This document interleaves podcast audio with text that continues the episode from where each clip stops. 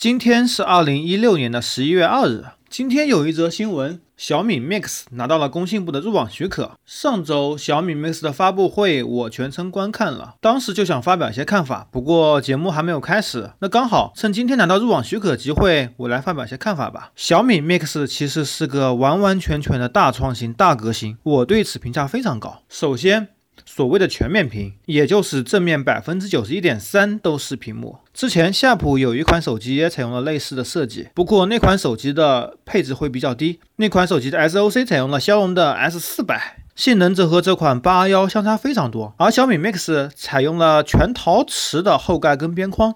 发布会上，雷军说这么一套边框和后盖超过一千元。我想在生产初期应该会遇到这种情况，当量产了一定规模以后，成本会逐渐的降低。而它的售价三千四百九十九元也是非常的合理。这款手机其实只有两个缺点，第一个是因为屏占比太高，所以很多的东西放在了下面，而指纹识别放在了背面，放在后面的指纹识别按钮当然没有在前面的使用方便。还有一个缺点则是摄像头采用了索尼的 RMX 二九八模组，甚至和小米五一样，这两点都是比较遗憾的。不过对于这个价格，依然非常值得购买。还有一点需要注意的是，在今天的另一则新闻中，这款手机在小米之家的样机已经出现了严重的摔伤，出现了严重的屏幕摔裂痕，这时候就需要屏幕保险出马了。两百四十九元的意外险其实还是比较合算的。总之，这款手机我个人还是比较欣赏、比较喜欢的。但是买得到吗？希望雷军不要继续再耍猴了。